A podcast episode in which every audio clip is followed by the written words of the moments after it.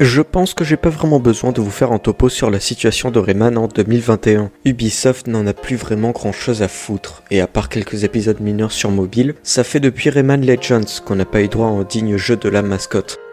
Et pour rappel, c'était en 2013.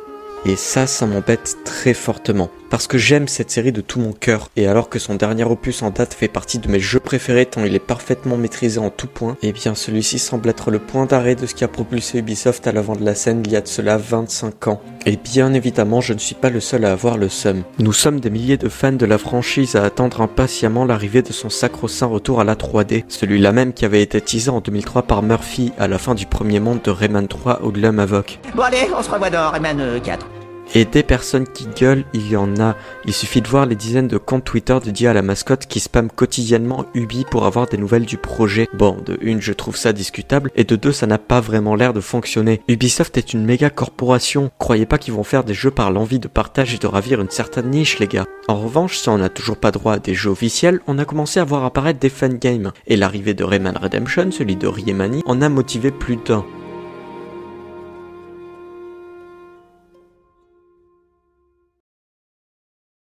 Je ne vais pas repasser mon temps à expliquer en quoi je trouve ce jeu génial, je l'ai déjà fait, mais il a clairement convaincu tout le monde, si bien que des projets d'autres créateurs ont gagné encore plus de visibilité, comme Rayman 2 HD que nous attendons désormais avec pas mal d'impatience, là encore. Et ce, plus ou moins grâce à Riemani. Je pense que ce jeu-là était ce dont on avait besoin, ce qui a réveillé tout le monde, si bien que le créateur de Redemption est plus ou moins devenu le représentant des fangames de Rayman. À partir de là, on aurait pu se dire que tout ce bruit allait réveiller Ubisoft et Michel Ancel pour enfin faire ce Rayman 4, sauf que 2020, on apprend que le mythique fondateur de la franchise que nous aimons tant quitte Ubisoft et le milieu du jeu vidéo. Du coup, c'est un peu mort. Alors ouais, ça fait très mal d'apprendre une nouvelle comme ça, et le coup a été assez dur pour tout le monde. Cependant, il reste Riemani. Lui n'a pas chômé et a sorti deux autres fangames entre temps, le premier en 2020 et le second en 2021. Alors tout ça c'est cool, mais je ne peux m'empêcher de me poser une question. Riemani doit-il être pris comme celui qui sauvera Rayman, comme notre nouveau Michel Ancel? Ouais, le nouveau Michel Ancel, ouais. C'est précisément de ça que je veux parler. Sans trop vouloir écrire cet épisode comme un essai en philosophie, je vais structurer mon analyse sur trois points différents. Les jeux de Riemani, la vision qu'il a sur la mort de Rayman et le message qu'il cherche selon moi à faire passer à travers ces jeux. Allez, on y va.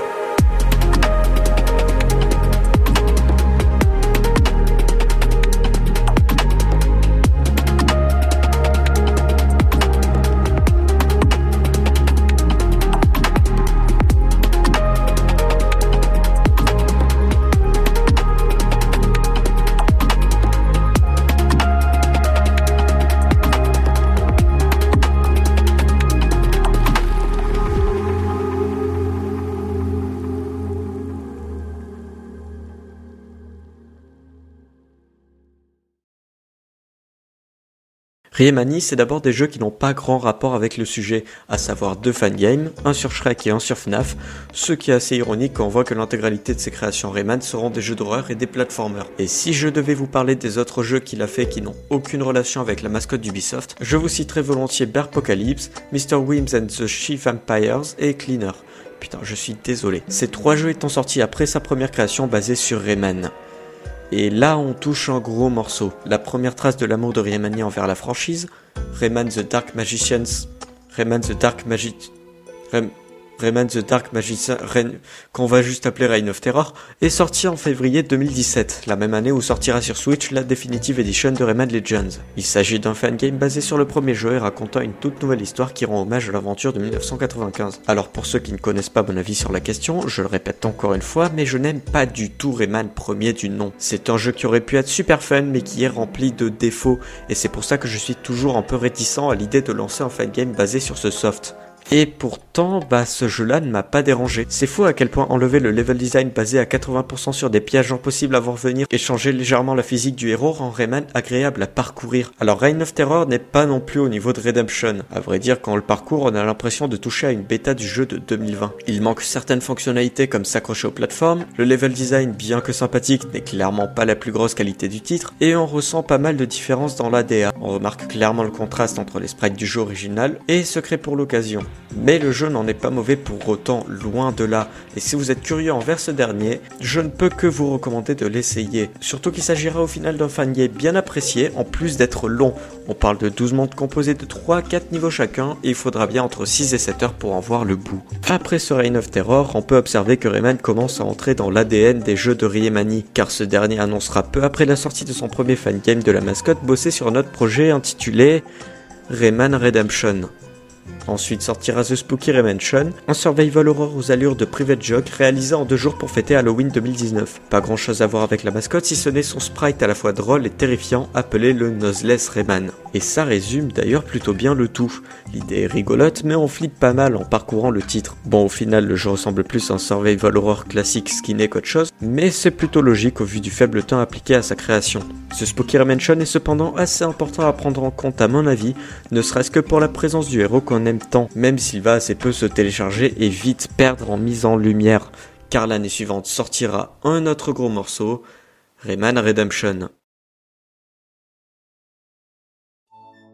S'il y a bien un point que je n'ai pas évoqué lors de ma critique de ce jeu, c'est l'impact qu'il a eu sur sa communauté. Bon alors c'est sûrement à cause du fait qu'il venait de sortir à l'époque de ma vidéo, mais il était très attendu et sa parution a fait énormément de bruit. Tout le monde a instant kiffé et le titre a même été relayé par la presse JV. Et en effet, il a tout pour plaire. Il est meilleur que son modèle, les clins d'œil pour les fans se multiplient, on a même une référence au fangame précédent et tout simplement passe un nouveau jeu Rayman et les fans de la mascotte sont ravis. Et quand je dis ravis, c'est qu'on était vraiment refait. Et alors qu'on prenait ce jeu comme le dernier avant un bon moment, devinez ce qui se passe. Rayman sort un nouveau jeu estampillé Rayman le jour des 25 ans de la mascotte. Et ce jeu, c'est Rayman Bowling 2. Alors oui, il est bien moins ambitieux que Redemption et son créateur le décrit parfaitement comme un petit jeu pour l'occasion. Pourtant, derrière ce Ubi Nonsoft, oh putain, le talent. se cache toute la vision de son développeur sur l'avenir de la franchise et je trouve son message plus qu'important pour mon analyse. En effet, ce fangame se présente comme un jeu d'arcade. Non, on n'est pas sur la formule aussi réputée qu'inefficace de faire un jeu de sport random mais d'y mettre un léger habillage avec telle mascotte populaire afin de booster les ventes comme pour le jeu original de Gameloft, mais plus sur un format contrat niveau 2 avec son shoot de boules sur des quilles qui vous tireront elles aussi dessus. Et ce qui étonne pas mal dans le lot, c'est que le titre n'est pas facile du tout. J'ai bien dû m'y reprendre à 4 fois avant de le terminer. On parcourt dans le soft 3 niveaux, chacun basé sur un des jeux de la trilogie originale Rayman, dans lesquels on affronte à chaque fin de stage un boss, ici André et Barbe et Mister Dark pour un jeu à la difficulté croissante, durant à peu près 20 minutes pour une run complète. Bon alors, jusque là, pas grand chose d'incroyable, on est d'accord. Et c'est quelque chose qu'on se dit pendant tout le jeu. C'est sympa, ça marque l'occasion. Ok, cool. Mais alors qu'on gagne enfin le duel contre Mr. Dark, se déclenche une cinématique dans laquelle une sorte de sprite carré jaune apparaît devant nous. Ouais, je vois vraiment pas comment décrire ce truc autrement. Lorsque Rayman lui demande son identité, celui-ci répond s'appeler Brain Blaster ou The Tellers. Alors je vous rassure, ça n'a aucun rapport avec le lore Rayman, mais en fait ces deux noms correspondent à un jeu créé par Michel Ancel en 1990, sorti sur Amiga et Atari ST, et dont je ne soupçonnais même pas l'existence, et il y a moyen que vous non plus, vous ne le connaissiez pas. D'ailleurs, on ne peut pas l'acheter en digitalisé, et même pire encore, Ubisoft ne le place même pas dans son catalogue de jeux. The Taylor semble être un fantôme du passé, oublié de tous, auquel le tout premier opus de Rayman a fait beaucoup trop d'ombre 5 ans plus tard. Et ouais. Rien qu'à ça, on voit où Rayman veut en venir. Et on discerne quelque chose que chaque fan de la série d'Ancel a en lui. La peur que Rayman disparaisse. Et si... Et si la série que nous aimons tant était déjà morte et enterrée? Et si Rayman, à son tour, avait subi une part d'ombre trop importante suite au succès des Lapins Crétins et d'Assassin's Creed 2 Et si on devait abandonner tout espoir de suite à la série d'Ubisoft? Vous savez, c'est une question qui me tracasse depuis maintenant des années. Et je pense que ouais. Ouais. L'avenir de Rayman au sein de cette entreprise est bel et bien foutu. Ça fait des années qu'on attend Rayman 4 qui n'arrivera très probablement jamais. Sérieusement, un platformer 3D couloir avec pour ambition de succéder à deux jeux sortis avant même Prince of Persia les Sables du Temps durant environ 6-7 heures en ligne droite sur console de salon. Vous pensez vraiment que c'est du genre d'Ubisoft? Au mieux on aura droit à des vieux remakes à la DA ratés, mais rien de plus. Ajoutez à ça le fait que tous les jeux Rayman sortis depuis Legend sont des jeux mobiles, à savoir en free-to-play et une exclusivité Apple Arcade. Oui, la situation est terrible à ce point, et j'irai même plus loin que ça. Le fait qu'on ait droit à Legends que je considère comme le meilleur opus de la série est déjà un miracle en soi au vu des faibles ventes d'Origins et il a eu moins de ventes que ce dernier. Ça me fait du mal d'écrire comme de lire comme de monter cette phrase mais Rayman ne vend plus et c'est pas Ubisoft qui va mettre des moyens pour satisfaire une niche. Ce qui est normal parce que c'est une entreprise, pas nos potes nostalgiques du bon vieux temps. Pourtant, ce n'est pas The Taylors qui gagnera le combat final de Rayman Bowling 2. Tout comme notre mascotte n'en est pas morte pour autant, parce qu'une fois le duel terminé, se déclenchera la dernière cinématique du jeu, dans laquelle Rayman montrera se sentir lui aussi abandonné. Mais pourtant, pour citer ses mots exacts, il a encore ses amis et sa communauté. Et nous y sommes. Nous arrivons au message exact que Riemani veut faire passer à travers tout son travail depuis Redemption.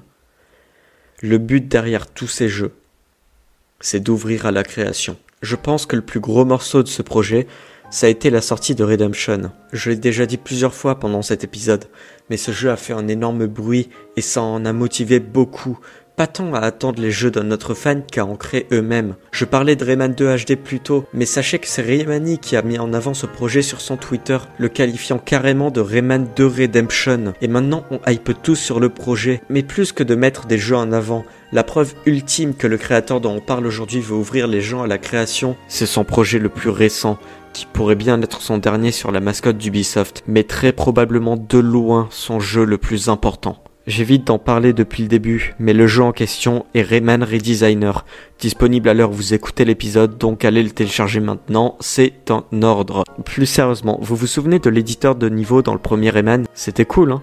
Et bah, il est de retour avec plein de nouveautés dont des mécaniques du proto de Rayman 2 en 2D, les power-ups de Rayman 3, le moteur de Redemption qu'on aime tant et plein de petites améliorations de partout. Et à l'heure où les éditeurs sont poussés à leur dernier retranchement et où les créations des utilisateurs sont partagées de partout, notamment via des serveurs Discord dédiés, forcément que ça fait du bruit. Les journalistes en parlaient déjà avant la sortie de toute façon et toute la fanbase était en feu. Ce projet est l'aboutissement du travail de Riemani, comme le passage de flambeau à la une dernière trace avant de laisser sa place à Rayman 2 HD et à tout autre fangame de tout autre créateur. Alors oui, évidemment que Raymani n'est pas le nouveau Michel Ancel.